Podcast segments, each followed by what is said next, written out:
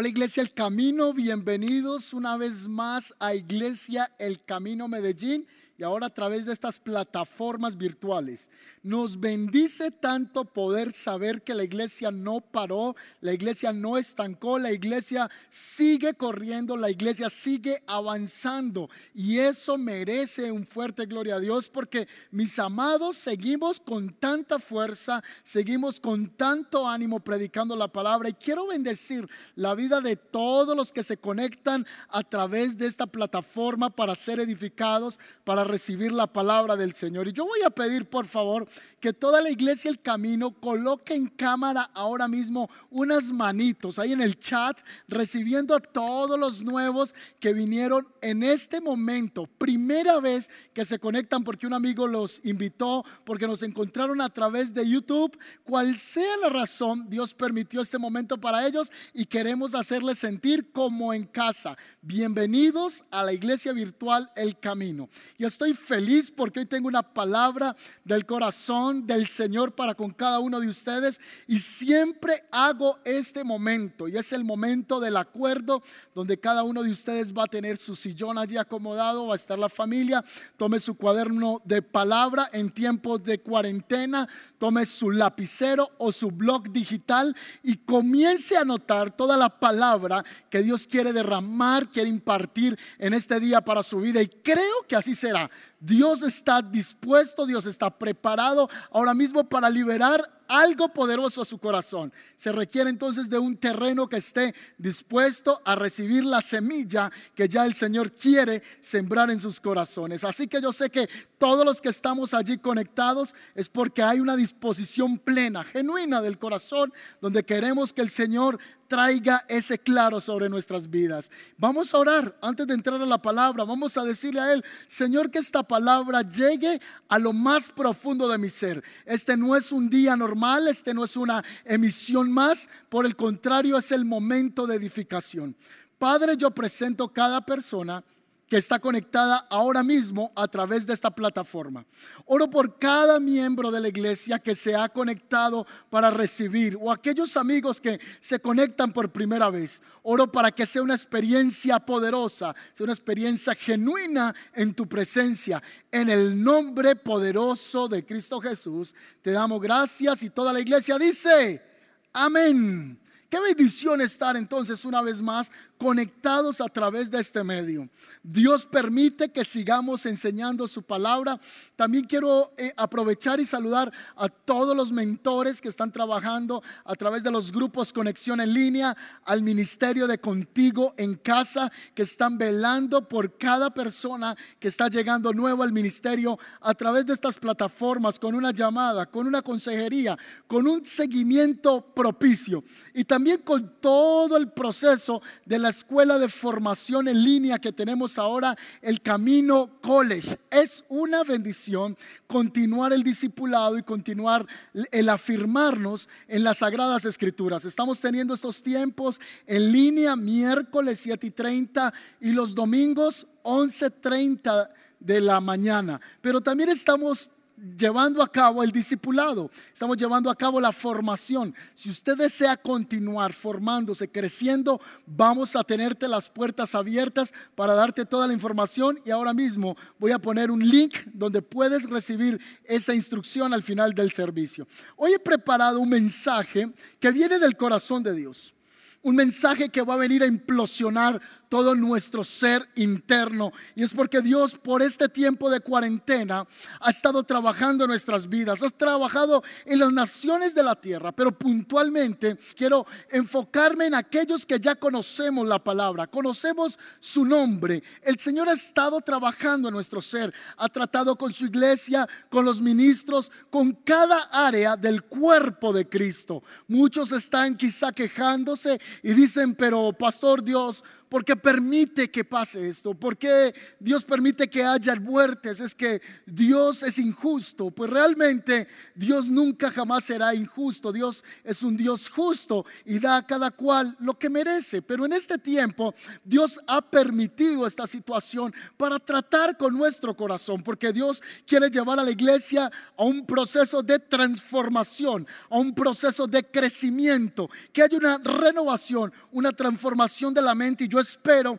que después de esta temporada que estamos presenciando en la humanidad, este bache en esta generación, esta pausa que estamos experimentando, de verdad nuestro espíritu comience a avanzar, que las iglesias no seamos igual, que los ministros no seamos iguales, que todos los que servimos al cuerpo de Cristo para la edificación de ella podamos ir una milla extra, podamos ir más allá donde Él nos quiere llevar. Y esto no será posible si no hay un trasplante, si no hay una transformación de la mente. Y hoy preparé un mensaje que lo titulé trasplante. En este tiempo Dios quiere traer un trasplante de pensamiento, un trasplante de corazón. Y es que la sociedad, a medida que van pasando los años, nos va haciendo más insensibles cuando nos alejamos del Señor.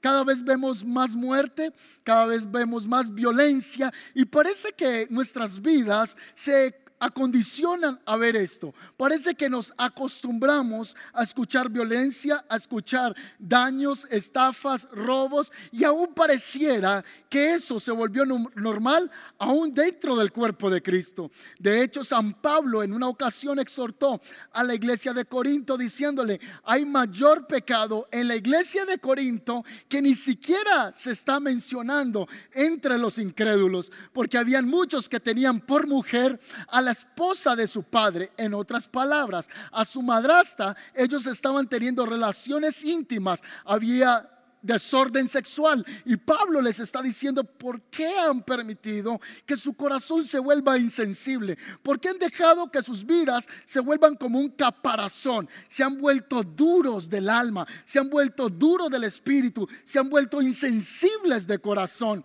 La sociedad nos hace insensibles crecemos viendo situaciones que van marcando nuestro corazón. Y está el caso también como ocurrió el 2 de octubre del 2017 a las 2 y 24 de la mañana. Este día, perdón, a las 2 y 24 pm, este día en Las Vegas, un hombre mayor de edad se subió a uno de los edificios prestigiosos en, Las Vegas, tomó su rifle y comenzó a disparar a cientos de personas. Y al finalizar toda esta horrible escena que él plantea de terror, 59 personas van a quedar sin vida a causa de su violencia, de un corazón no regenerado, de una mente insensible frente al dolor. Este hombre se gozaba al ver las mujeres gritar, los hombres correrse, los niños esconderse, todos metiéndose bajo mesas, tratando de encontrar un refugio a la violencia pronunciada por él. ¿Y qué decir de nuestra nación? No podemos quedarnos hablando de otro país. ¿Qué decir de nuestra nación? Se ha permitido la violencia y crecimos de niños viendo esto. Hay un pueblo aquí en un pueblo, un departamento aquí en Colombia y en ese lugar se hace cada año las fiestas al diablo o las fiestas a Satanás. Se sacan imágenes donde aluden adoración a Satán. Se dice en esta fiesta que ocurre en Río Sucio que le permitirán al diablo gobernar por una semana. Siete días donde él gobernará. Sacan la imagen de él de siete metros de altura y al día octavo se quema en la plaza pública diciendo que Satanás pudo gobernar por siete días, pero que al octavo día se le quitaría el mandato, se le quitaría al gobierno. Pero anteceden una cantidad de fiestas de idolatría, de hechicería, cantidad de fiestas de orgías, de desorden inmoral, de desorden de la sociedad.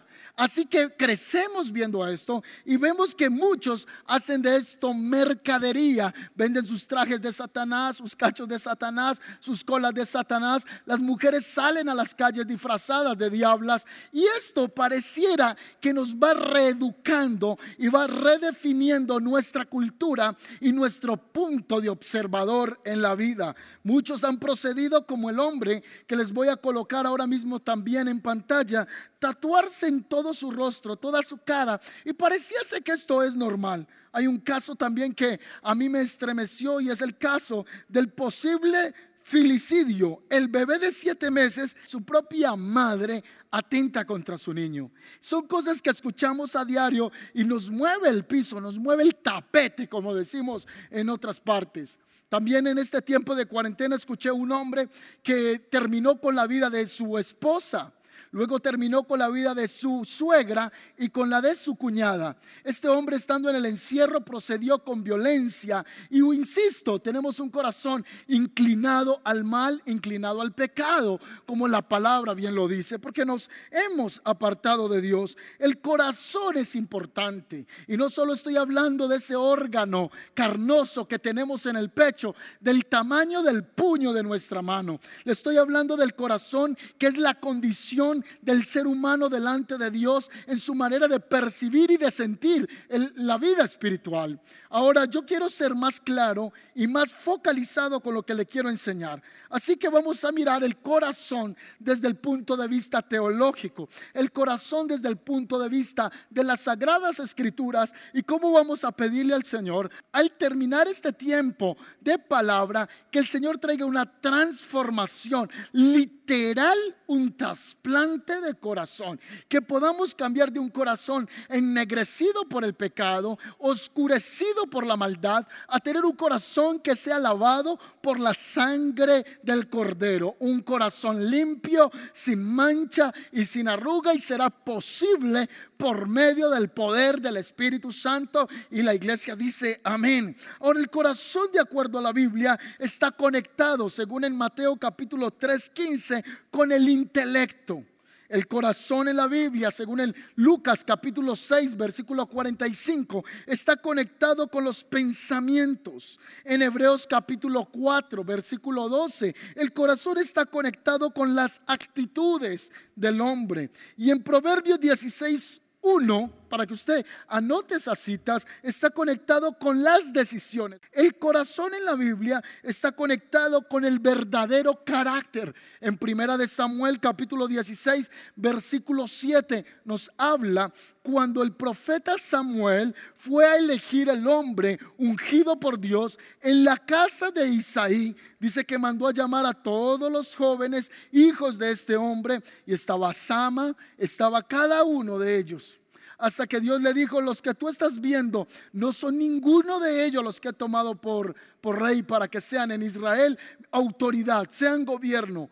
Todavía no son ellos. Así que el profeta dice a Isaí, por favor dime, ¿tienes otro hijo? Porque no nos sentaremos a la mesa a comer hasta que llegue tu otro hijo. Si hay alguien más. Así que él dijo, tengo un hijo que se llama David. Él apacienta las ovejas. Él está allá atrás las ovejas cuidándolas. Así que cuando este niño llega, dice la escritura que era de hermoso parecer, es un jovencito de unos 16, 17 años y cuando el hombre de Dios lo ve, el espíritu del Señor viene sobre Samuel y le dice, úngeme a este niño por rey, porque yo no miro lo que mira el hombre, yo miro el corazón. Así que el corazón está conectado con el verdadero carácter. Dios conoce realmente lo que está en nuestro ser interno, en nuestro ser interior. En el Salmo 37, 4, el corazón está conectado con los deseos. Por eso dice el Salmo 37, 4, dice más o menos así, deleítate a sí mismo en Jehová y Él concederá los deseos de tu corazón. Otra versión dice, ama al Señor tu Dios con ternura y Él cumplirá los deseos de tu corazón. En la Biblia, el Salmo capítulo 16, versículo 6, quiero que vaya ahora mismo, Salmo 16, versículo 6. El corazón está conectado con las emociones allí. Así que hay una conexión fuerte en nuestro caminar, en nuestro andar, en nuestro trasegar en nuestra vida, con ese centro de control, con ese centro de mando, con el que nosotros tenemos que estar alineados y entender que ese corazón debe ser guiado por el poder de Dios. Y es allí donde tenemos que venir a decirle al Señor, entrégame un corazón con buenos deseos, con buenas intenciones, con un verdadero carácter. Dame un corazón guiado por tu espíritu. ¿Cuántos quieren un corazón guiado por la presencia del Señor. Yo quisiera saber si alguien está queriendo tener un corazón guiado por el Señor. Pues vamos a avanzar en la palabra porque no se puede confiar en un corazón no gobernado por Dios. Anótelo allí. No se puede confiar en un corazón no gobernado por el Señor. El profeta Jeremías, hablando de la no confianza en un corazón no gobernado por Dios, él expresa lo siguiente. Vaya, mire el pasaje Jeremías capítulo 17, el versículo 9 y dice así, el corazón humano es lo más engañoso. Se lo leo otra vez. El corazón humano es lo más engañoso que hay y extremadamente perverso. ¿Quién realmente sabe lo malo que es? El Señor es el que sabe. Aquí el profeta está dando dos descripciones del corazón interno de nuestras vidas. ¿Cómo es su corazón? Y cómo es el mío.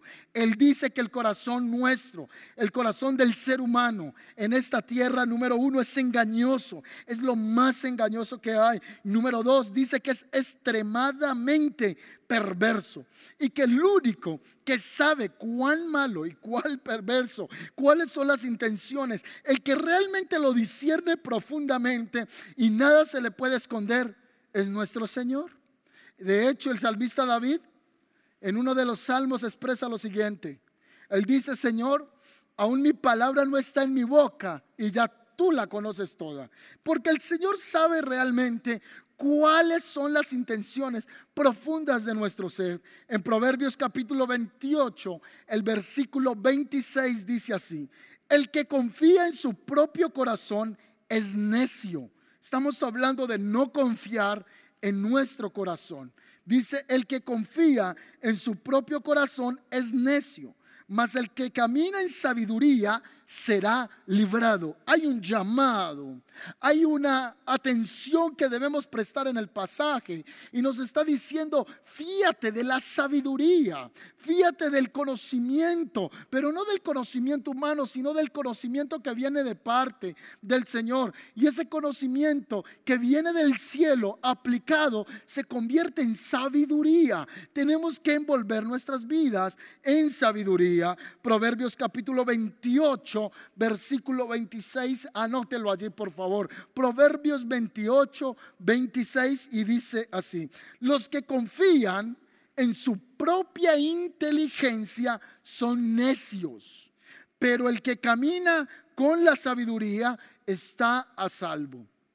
Nuestro tiempo, muchas personas creen que se la saben todas. Hay personas que creen que pueden discernir todo con plenitud y se han cerrado al conocimiento de la palabra de Dios. Muchos dicen no existe Dios. No, no, no creo eso que dice la Biblia. Eso lo escribieron, eso lo inventaron. Y esto simplemente es confiar en su propia inteligencia. Y a muchos que niegan la existencia de Dios, se creen más sabios que Dios, se creen inteligentes, pues ese tipo de inteligencia en la Biblia es llamada necedad, porque dice la palabra, dice el necio en su corazón no hay Dios. No te fíes, no te confíes de tu propia inteligencia. Luego dice la palabra del Señor, hablando de confiar solo en el Señor, dice en Mateo capítulo 15, el versículo 19 lo siguiente, porque del corazón, del corazón salen los malos pensamientos, uno,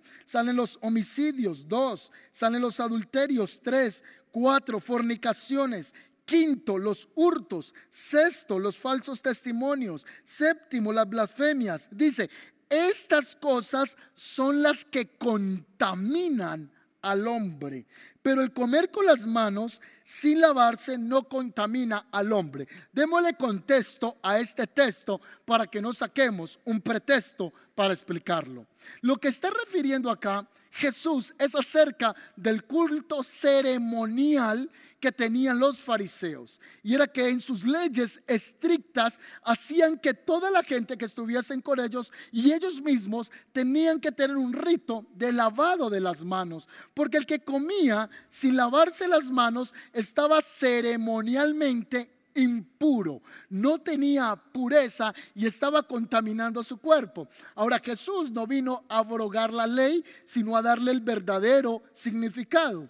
Así que Jesús dijo, ustedes se preocupan más por lavarse las manos porque se van a contaminar al comer, pero no se han fijado que la contaminación ya la tienen adentro. La contaminación está en el corazón. Pudiéramos hacer entonces en este momento una analogía con lo que estamos viviendo. Muchos les tienen miedo al virus del coronavirus, le tienen miedo al COVID, pero no le tienen miedo al que le deben tener miedo. No le temen al que de verdad le deben temer. Le dan más respeto al virus, pero no le dan respeto al Señor. Creen que el virus les va a contaminar y creo que así es. Debe de haber un cuidado necesario, pero simplemente quiero usarlo como ejemplo. Le tenemos miedo a cosas que están externas, pero no hemos venido en esta cuarentena a hacer una retroinspección, a hacer una consulta interna y mirar cómo está el alma, cómo está la mente, cómo está el corazón.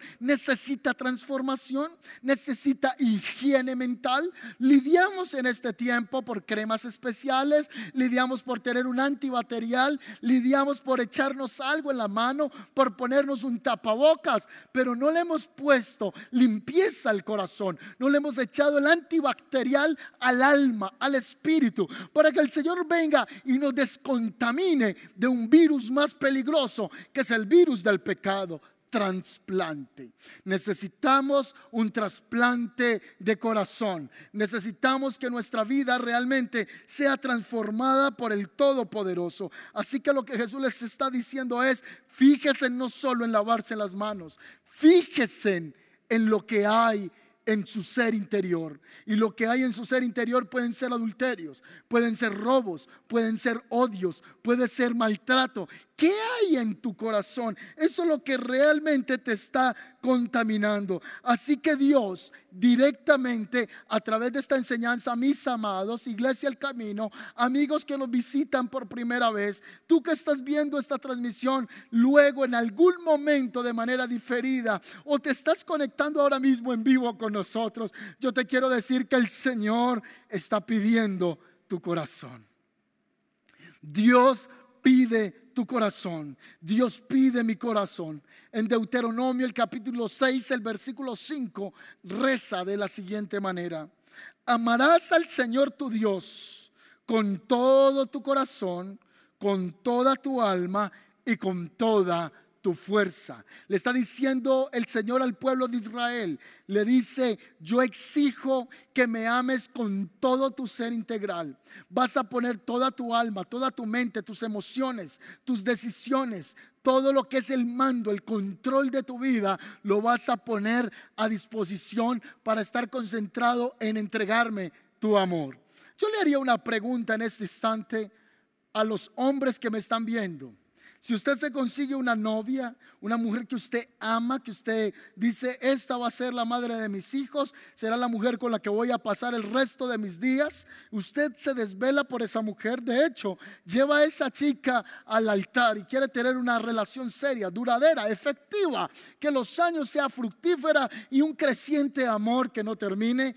¿Usted estaría de acuerdo que esa mujer le diga, yo me caso contigo, estaré contigo, pero simplemente te voy a amar un poquito, porque quiero entregarle mi corazón a ti que te he conocido y que también cierto que te quiero, pero también quiero a Pedro Pablo. También siento una atracción, un amor por él. Yo creo que ningún hombre iría al altar con esa inseguridad. ¿Y qué decir de las mujeres? Si a una mujer un hombre le dice, yo me casaré contigo, pero ten en cuenta, Natalia, Natalia, que te entregaré parte de mi amor, pero parte de mi corazón, de mi alma, mis sentimientos, mis decisiones, mi amor profundo, se lo entregaré a esa joven que también atrae mi corazón, esa que se llama Janet. Janet me seduce, ella está en mi alma, está en mi ser, está dentro de mis huesos. No puedo dejar de tenerla en mis pensamientos. Yo creo que ninguna mujer iría al altar, aunque en estos tiempos de todo se ve, pero una mujer que tenga sus cinco sentidos, que quiere una vida estable, segura, una mujer que quiere entregarse a alguien y que quiere que esa persona se entregue en un amor excelente, en un amor completo, esa mujer va a decir, no, no, no, no, no, yo quiero que me entregues todo tu corazón o nada. ¿Las mujeres están de acuerdo? Yo creo que ninguna mujer diría, sí, sí, eh, yo quiero que te cases conmigo, pero que sigas con tu relación clandestina. La mujer diría, yo lo quiero todo. Yo no quiero un 50, no quiero un 60 de tu corazón, yo quiero tu 100%. Lo mismo el Señor te dice en este momento. Yo no quiero el 60 de tu corazón, yo no quiero el 40 de tu corazón, yo quiero el 100% de tu corazón. Entonces, ¿cuál es el pedido de Dios? El pedido de Dios es entrégame tu corazón. ¿Cuánto le quieren entregar el corazón al Señor? Él lo está pidiendo, lo está demandando. En Proverbios del capítulo 26, versículo 23, vaya conmigo, Proverbios 26, verso 23 dice así, oh hijo mío, dame tu corazón, que tus ojos se deleiten en seguir mis caminos. Dios está diciendo, entrégame tu corazón. Ahora, la pregunta que yo quisiera lanzarte en este momento es, ¿quién posee el corazón de tu vida? ¿Quién posee tu corazón en este momento? ¿Lo posee Dios o le has entregado el corazón a alguien incorrecto? Y hablando desde lo emocional, hablando desde lo más básico, hablando quizá desde lo más banal, entregar el corazón a una persona que está jugando contigo, con tus emociones, que te desquebraja el corazón cada vez que quiere, que hace que tu vida se sienta apretada porque no hace lo mejor para responder a ese amor. Yo quiero preguntarte desde desde lo emocional, voy a preguntarte desde esa área relacional donde tú estás experimentando quién será mi chico, quién será mi chica, tú a quién le has entregado el corazón. ¿Le has entregado el corazón a un hombre que no está respondiendo? ¿Le has entregado el corazón a una chica que está jugando con tus emociones y no te valora, no te da la posición, no te da lugar? Cuarentena, un tiempo de poner emociones en su lugar. Cuarentena, un tiempo de pensar que el corazón se le debe dar a Dios y que Dios sabiendo cuál es tu necesidad y qué es lo que tú más deseas, entonces el Señor hará que las cosas obren para bien con esa persona que Él ya tiene preparada para ti. Muchos van a diferir sobre esta postura. Unos dicen, no es que yo escojo el que quiera y estás en lo cierto. Tienes libre albedrío. Vas a escoger la persona que quieras. Vas a fijarte en el que te atraiga. Pero Dios va a establecer en su perfecta voluntad, si le oras Él, Él puede traer esa persona indicada para ti. Pues esa es una de mis posiciones y yo claramente creo que cuando un hombre se arrodilla, una mujer se arrodilla y le dice, Señor, cuida mi corazón, cuida mis emociones, que el día que yo me comprometa con alguien, sea una persona a la cual tú estás acercando a mi vida. Y si no la estás acercando, Señor, aléjala o quítalo de mi vista. Pero es que esa oración va a ser contestada por el Señor. Así que piensa en este momento emocionalmente, ¿quién te tiene? ¿Quién tiene tu corazón y tú no has querido entregarle tu vida al Señor? O hablando desde otro punto de observación, diríamos, ¿Qué tiene tu corazón? La preocupación, la angustia, la duda, la incertidumbre, la angustia, los pensamientos suicidas. ¿Qué tiene tu corazón cautivo en este momento? ¿A quién se lo entregaste? Otro le entregaron el corazón al Dios dinero, al Dios mamón, que así lo llaman las escrituras en el original. Te posee la mente te posee el corazón. El dinero ronda en tu mente todo el tiempo, quieres ser multimillonario y no está mal con que prosperes, pero hay un pensamiento obsesivo por el dinero. Y cuánto quisiera el Señor que estuvieses también tan enfocado en Él y esto te sería añadido. Dios obraría para tu bien, obraría para tu favor. Entonces hay una pregunta que debiéramos de hacer en este instante. ¿Quién tiene tu corazón? lo estás contestando ahora mismo. Quizá puede ser una persona, un amigo, un hábito, algo está teniendo tu corazón y el Señor te dice, entrégame tu corazón. Lo número dos que quiero enseñarte es las condiciones en las que habla la escritura, en la que puede estar el corazón del ser humano. Y hoy vamos a mirar algunas de esas condiciones para pedir un nuevo corazón. Algunas estaciones que puede estar el corazón puede ser en amargura o en rencor. No hay cosa más terrible de una persona que ande cautiva por el rencor. He conocido mujeres, he conocido hombres, he atendido en consejería personas amargadas en contra de otro. Es más, he tenido gente amargada porque otro prospera y están sufriendo y dicen, pero ¿por qué le va bien? ¿Y por qué los caminos se le abren? ¿Y por qué yo no salgo adelante? Y su corazón amargado.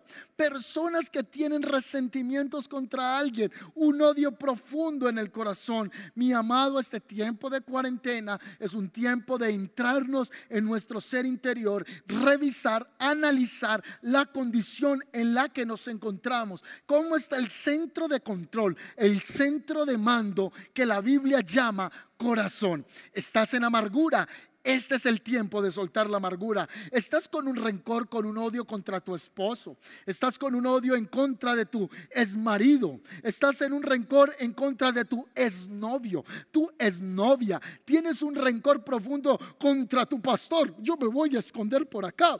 Pero yo te quiero decir en este momento, no es tiempo de abrazar más rencor, por favor. Este es tiempo de liberar el alma. Es tiempo de liberar tu ser interior. Porque no vas a pasar este tiempo muy grato si sigues guardando en tu corazón odio profundo. Toma la decisión de perdonar. Claro, tú lo dices muy fácil, pastor. Tú lo dices muy fácil, perdona. Mis amados, perdonar es una decisión. Perdonar es un momento que hacemos en la vida entendiendo que le voy a dar un regalo a alguien que no se lo merece. Tú tampoco te merecías el perdón de Dios. Tú tampoco te merecías el regalo del perdón de Dios. Así que si recibiste el regalo del perdón de Dios para tu vida, tú vas a tomar ese regalo de gracia y lo vas a extender a alguien. Y sabes que vas a ser profundamente beneficiado aún físicamente te vas a sentir mejor. Los que están con odio, con resentimiento, con amargura, no pueden dormir, les da migraña, les da afectaciones físicas, somatizan en su cuerpo todo el dolor, toda esa hiel de amargura les está enfermando. Pues este, este es un momento de ir al corazón y decir, tomo la decisión de perdonar. Alguien ya está tomando la decisión. Alguien está diciendo, suelto todo rencor y toda amargura. Hay corazones que pueden estar encerrados en dolor. Corazones que están llenos de, de pasados dolorosos, que no han querido soltar. Es que Él me hizo, es que ella me hizo, es que habló mal de mí y es que tiene el corazón mío quebrantado, lo tiene dolido porque jugó conmigo. Este es el día que le pidas al Señor que sane ese corazón. O tu corazón está en el estado de incredulidad. Todo lo que se predica, todo lo que dices, tú dices, ¿será que sí? ¿Será que no? Y tienes el corazón lleno de incredulidad o tienes el corazón lleno de orgullo. Es un tiempo en el que tú dices, yo no le voy a pedir perdón. Yo no me voy a humillar. ¿Sabe cómo se llama eso? Un corazón orgulloso. Necesitamos un trasplante de corazón, un corazón lleno de venganza. ¿Ha conocido personas ustedes con las que ustedes hablan y su lenguaje es me voy a vengar? Tengo un corazón resentido y están planeando cómo hacer caer al otro, están pensando cómo le van a lograr a sacar ventaja en lo que ellos les hicieron y dicen, "Yo no me muero sin hacer que él sienta lo que yo sentí." Aquellas mujeres que han visto tantas novelas que le invierten tiempo a ver novela tras novela, encuentran que una de las líneas eh, conductoras en esas novelas es esa, el, siempre el que hace el papel antagónico está diciendo, me vengaré de María Paula. Pedro Pablo tendrá que pagar con su propia vida, con su sangre, y no descansaré hasta verlo sufrir en el lecho de muerte. Historias de venganza. Hay cristianos, hay creyentes así. Hay creyentes diciendo, lo he de ver arrastrado, lo he de ver mal. ¿Sabes que hay mucha gente que cuando anda en amargura, cuando anda en dolor, cuando anda en venganza, quieren ver al otro de manera mal, lo quieren ver en frustración, pues el Señor va a guardar tu vida que tú no seas puesto en vergüenza frente a tus enemigos. Pero si en tu corazón, mi amado, hay venganza, por favor, este tiempo es un tiempo de soltar la venganza. Si estás planeando cómo hacer todo un diseño, mira, hay gente que se sienta a diseñar el paso a paso de cómo hacer caer a su oponente, cómo hacer caer a aquel al que le tienen envidia o aquel contra cual quieren vengarse. Quizá hay corazones también llenos de ira. Le he mencionado estados del corazón. Quizá en uno de estos tú dirás, allí me encuentro yo. Corazones llenos de ira. No sé si has conocido personas que día y noche están consumidos por una ira profunda. Nunca pueden reír porque sus corazones están gobernados por la ira o llenos de engaño. Hay gente que busca cómo estar engañando a su prójimo. Y es más, en algún momento se enseñó en nuestra cultura que el que es más término paisa, el que es más avión, el que es más tramposo, ese es el inteligente. Y es un corazón engañoso. Es una persona que busca cómo engañar, cómo sacar ventajas sobre el otro. Y en muchas culturas nos hemos amoldado a ese tipo de actitudes. Nos hemos amoldado a un corazón de engaño. Un creyente no debe ser un creyente engañoso. Ocurre cuando vendes un producto, vendes un vehículo y dices, no, este carro es de última gama, es el mejor, aunque el motor está podrido, el carro está acabado, pero tú estás engañando a aquel el que le estás vendiendo el carro, haciéndole creer en una promesa fiel que estás haciendo con tus labios, diciendo que es un buen artículo el que va a adquirir, pero finalmente es un artículo engañoso. Eso es un corazón lleno de engaño, de trampa. O quizá un corazón insensible. Un corazón insensible es aquel que dice, cada cual, no me importa, mientras yo esté bien, no tengo por qué estar preocupado por los demás. La característica de la compasión no está cerca a esa persona. Es una persona que tiene un corazón lleno de insensibilidad. ¿Conoces tú personas insensibles? ¿Conoces tú personas con un corazón lleno de insensibilidad? Pues la condición del corazón se refleja. La Biblia dice que la alegría del corazón se refleja en el rostro. ¿Has visto a alguien cuando está amargado? Tú ves a esa persona y dices, ese la está pasando mal, ese como que está en problemas. Llega alguien y tú dices, esa mirada es una mirada de dificultad. Y podemos entender aquello que estamos casados o que hemos compartido la vida con amigos por años, tú ya sabes si ellos la están pasando mal o bien. Tú dices, es que no me lo puedes negar, tu mirada lo refleja. Lo veo en tu rostro, lo veo en cada momento que me miras. Estoy viendo que algo está ocurriendo contigo. Así que tenemos que ir entonces a una renovación de corazón. Ahora hay una enfermedad que es conocida en el campo médico acerca de ese órgano del tamaño del puño de su mano llamado corazón, ya hablando del órgano físico, se llama arteriosclerosis. ¿Qué es la arteriosclerosis? Es una condición seria que lleva a que las arterias pierdan elasticidad y se llegan a endurecer. En otras palabras, este hecho provoca las llamadas enfermedades cardiovasculares. Este problema dice que lo supone que lo sufren alrededor de 17 millones de muertes anuales a causa de esa enfermedad 17 millones de personas mueren al año por este tipo de endurecimiento de arterias en el corazón, lo que representa aproximadamente una tercera parte de los fallecimientos a nivel global. Sí, señores, endurecimiento de las arterias. Pues la Biblia habla de esto. La Biblia llama a las arterias duras no solo del corazón físico, sino hablando del corazón del que hemos mencionado, los pensamientos, el intelecto y las decisiones. Cuando hay una mente endurecida, la Biblia lo llama dureza de corazón. La Biblia también habla del hombre que tiene el corazón endurecido. De hecho, en Efesios, el capítulo 4, el versículo 18, nos habla del corazón endurecido para aquellos que no conocen al Señor. ¿Quiere leerlo conmigo? Vamos a leerlo. Efesios capítulo 4, 18 dice, tienen la mente llena de oscuridad. ¿Cómo está la mente de los que no conocen al Señor? Oscura. Vagan lejos de la vida que Dios ofrece. porque cerraron la mente y endurecieron el corazón hacia Él. Hay personas que han endurecido, han cerrado su mente, sus emociones a Cristo. Así que el corazón endurecido hace que nosotros seamos insensibles a la vida de Dios. Pero hay una pregunta puntual que quiero hacerles. Por favor, ayúdenme a contestarla allí en casa. Por favor, ayúdenme a descifrar esta pregunta. ¿Puede un creyente tener el corazón endurecido? ¿O puede endurecérsele el corazón a un creyente? Pues vamos a ver qué dice la palabra del Señor. Dice así, todos quedaron aterrorizados al verlo, pero Jesús le habló de inmediato, no tengan miedo. Él dijo, tengan ánimo, yo estoy aquí. Entonces subió a la barca y el viento se detuvo. Ellos estaban totalmente asombrados porque no entendían el significado del milagro de los panes. Tenían el corazón demasiado endurecido para entenderlo.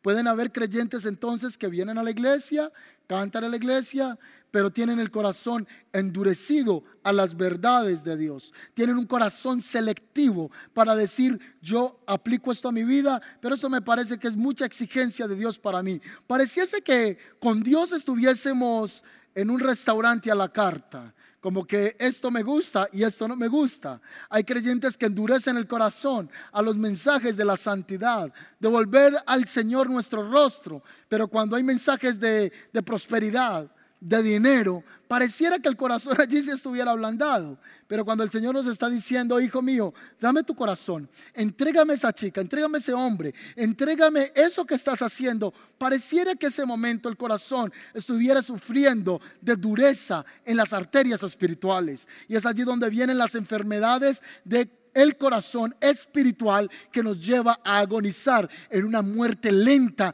delante de la presencia del Señor. Ahora mire este pasaje Mientras cruzaban el lago, Jesús les advirtió, atención, tengan cuidado de la levadura de los fariseos y con la de Herodes. Al oír esto comenzaron a discutir entre sí, pues no habían traído nada de pan y Jesús supo lo que hablaban. Así que les dijo, ¿por qué discuten por no tener pan? ¿Todavía no saben ni entienden? Tienen el corazón demasiado endurecido para comprenderlo. Tienen ojos y no pueden ver. Tienen oídos y no pueden oír. Aquí lo que claramente Jesús les está hablando, cuando les dice que se cuiden de la levadura de Herodes y de los fariseos, les está hablando de su doctrina. Pero dice que ellos no comprendían y decían, Jesús está diciendo esto porque no trajimos pan. Y Jesús voltea y les dice, increíble insólito. Ustedes todavía no están entendiendo lo que yo les estoy tratando de decir tanto tiempo, todavía no comprenden de qué levadura les estoy hablando. No les estoy hablando de la levadura, de la panadería. Así que ellos estaban enseguecidos porque tenían el corazón duro. Y voy a finalizar este mensaje hablando de tres causas que endurecen el corazón. Hablamos de condiciones. Hablamos del odio, hablamos del rencor, hablamos de insensibilidad, hablamos de la venganza. Pero quiero hablar de causas que endurecen el corazón. Número uno, el pecado endurece el corazón. El practicar constantemente acciones que van en contra de la presencia de Dios comienzan a traer insensibilidad comienzan a provocar en ti una falta de respeto, de amor delante de Dios. Comienza a hacerte una persona que no le importa hacer lo que hace. El pecado endurece el corazón. Número dos, las ofensas vuelven duro el corazón. Has hablado con personas que dicen es que me ofendió y esa persona hizo que mi corazón se cerrara, hizo que mi corazón se volviera duro para con él. ¿Has sido tú ofendido? y has experimentado ofensas no una, ni dos, ni tres veces, sino que has tenido muchos sentimientos de ofensa y eso ha provocado que tu corazón esté cerrado, es un buen momento para que analices qué ha endurecido tu corazón. O quizás las heridas del pasado.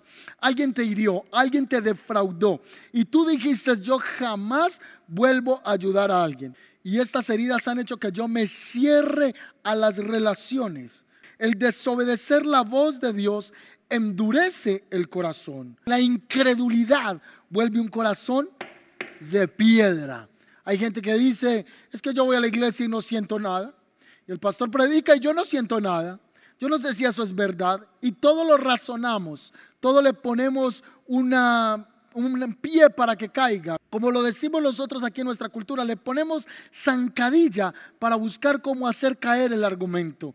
Quizá tenemos el corazón lleno de incredulidad y esto ha hecho que nuestro corazón se vuelva duro como la piedra. Así que estos corazones duros van a tener una manifestación de piedra, pues no ven, no oyen ni entienden. Parece la canción de Shakira, ciegos, sordos y del todo tartamudos también. No pueden entender. Jesús dijo, esta, esta generación tiene ojos y no puede ver, tienen oídos y no pueden oír. ¿Qué consecuencias tiene el tener el corazón endurecido? Según Proverbios capítulo 28, versículo 14. Vamos a leerlo. Proverbios 28, 14 dice, bienaventurado el hombre que siempre teme a Dios, mas el que endurece su corazón caerá en el mal. Vamos a leer ahora Proverbios 29, 1. El hombre que reprendido endurece la cerviz la palabra servicio en el original es cuello, pero también interpreta el, el concepto de rendirse con humildad, el someterse en humildad. Así que lo voy a leer. El hombre que reprendido endurece la cerviz, de repente será quebrantado y no habrá para él medicina. Recuerde que la palabra quebrantado significa raspado, golpear una cosa contra otra. Así que el hombre que endurece su vida para someterse a Dios, entonces será expuesto a quebrantamiento. Dios quiere que tengamos un corazón sensible. Porque el que tiene el corazón duro, la presencia de Dios no puede reposar sobre la vida de esa persona. Necesitamos entonces un trasplante de corazón. Pero tengo una noticia especial para terminar este mensaje. ¿A quieren escuchar? ¿Creen ustedes que necesitamos un trasplante de corazón? ¿Creen ustedes que necesitamos que nuestro corazón sea sensibilizado por la voz de Dios, que sea lleno por su presencia? ¿Quiere usted que al finalizar este mensaje, al ir usted a la cama, pueda meditar ¿Cómo está su corazón? ¿Cómo está su comando de control interno? Si necesita soltar el odio, si necesita soltar la ira, la amargura, la venganza, la insensibilidad, toma una decisión. Mi amado, le prometo que mañana empezarás una vida nueva. Le prometo que mañana amanecerás tan feliz, tan dichoso y tan gozoso, porque no seguirás cargando ese peso de amargura, ese peso del pecado tengo la palabra de Dios para ti. Mira lo que dice Ezequiel capítulo 37, versículo 26. Prepárese porque le voy a soltar una bomba, le voy a soltar una promesa. Dice así, les daré un nuevo corazón. El Señor le dice al pueblo de Israel, llegará un día en que yo les entregaré un corazón nuevo y les infundiré un espíritu nuevo. Les quitaré ese corazón de piedra, duro, insensible, que ahora tienen y les pondré un corazón de carne. ¿Qué quiere decir un corazón de carne? Un corazón sensible. Si muchos me están viendo en este momento y dicen, pastor, es que mi esposa le sacó el corazón a la suegra. Y yo le digo, ¿cómo? Y me dice, duro como una piedra. O si alguna esposa está viéndome en este momento y dice, es que mi esposo tiene un corazón duro, es parco, mi, mi esposo no es sensible, ese hombre me trata violento. Pues este es el momento, mi querido hombre, padre de familia, que le pidas al Señor un corazón sensible para con él. O si usted de los que le ha enseñado a su hijo, los hombres no lloran, mi hijo, porque usted es un macho y los machos no lloran. Entonces ha levantado en su hijo una apariencia fuerte, una apariencia tosca, queriendo mostrar dureza. Este es el día que tú le digas al Señor, quiero tener un corazón conforme al tuyo. Yo no te estoy hablando que después de esto vas a estar llorando todo el día. No hablo de eso. Estoy hablando de un corazón moldeable. Estoy hablando de un corazón que escucha la voz de Dios. Estoy hablando de un corazón que se puede conectar con el Señor. Y esta promesa está en Ezequiel 37 y se cumple para nosotros hoy en el nuevo pacto. Porque el que está en Cristo nueva criatura es. Si tú quieres un trasplante de corazón, yo te voy a invitar para que te pongas sobre tus pies y el Espíritu Santo vendrá como ese cirujano especialista y con su bisturí abrirá tu pecho y en tu ser interior cambiará ese corazón de piedra y pondrá un corazón de carne. Padre, oro por cada persona que está viendo este mensaje para que su corazón sea trastornado, sea quitado, sea sacado ese corazón duro, ese corazón de piedra, ese corazón insensible y que a partir de hoy, Señor, tu presencia venga. Oro para que el Espíritu Santo sea ese cirujano perfecto que abra ahora mismo, Señor, cada pecho espiritual y que pueda venir sobre sus vidas la experiencia de Juan 3.1, el nuevo nacimiento, que pueda venir el entendimiento de una nueva vida en ti, Señor. Y oro para que esos sentimientos, esos pensamientos arraigados, corrompidos, como dice Jeremías, Señor, de corazón engañoso, Señor, sea transformado por un nuevo corazón. El Señor te da un nuevo corazón. Alguien está diciendo, no puedo perdonar. Pastor, no puedo perdonar. No puedo quitarme este sentimiento de venganza. No puedo arrancarme esta venganza, este dolor, esta amargura, este sentimiento que me atañe todos los días. Pues el Señor te dice, yo puedo darte un nuevo corazón. Recibe ahora un nuevo corazón. Voy a pedir a todos los que están conectados que digan conmigo, Señor Jesús, en este momento te pido que hagas un trasplante de corazón, que me quites el corazón de piedra, el corazón insensible, y me des un corazón de carne, uno que pueda escuchar tu voz y que pueda estar presto para lo que tú quieres que yo haga. Y hablo a los amigos que me ven por primera vez, dígale, Señor Jesús, a partir de hoy te entrego mi vida, te entrego mi corazón. Haz de mí la persona que tú quieres que yo sea. Escribe mi nombre en el libro de la vida. Dame vida eterna, Jesús. Cambia mi corazón y dame un corazón sensible, uno de carne. En el nombre de tu Hijo amado Jesucristo, oro con acción de gracias. Amén y amén. Quiero decirte que si has hecho esta oración, has permitido al Espíritu Santo, has permitido al Señor que Él venga a hacer su obra en ti. Y si tú has invocado la presencia de Dios con todo tu corazón y con fe, de seguro Él hará a partir de hoy un trasplante de corazón. Me alegra poder llegar con este mensaje a su corazón. Me alegra llegar con este mensaje a su vida. Y creo que el Señor está haciendo este día trasplantes de nuevo corazón y está quitando esos corazones endurecidos. Voy a pedirle, si usted tiene una petición de oración, le voy a poner un link debajo de este video y nuestro equipo de Contigo en Casa y el Ministerio de Intercesión va a estar orando por ti. Vamos a atenderte en línea. Voy a pedir a toda la iglesia el camino que por favor hable en este chat. Comience a escribir a esas personas nuevas haciéndoles sentir en casa porque queremos ayudarte en tu siguiente paso.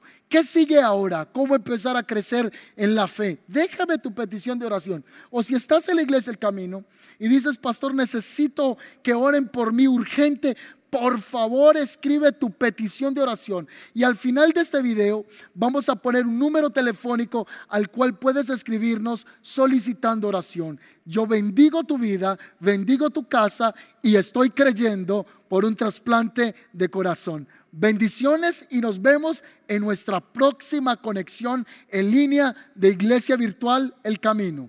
Chao, chao.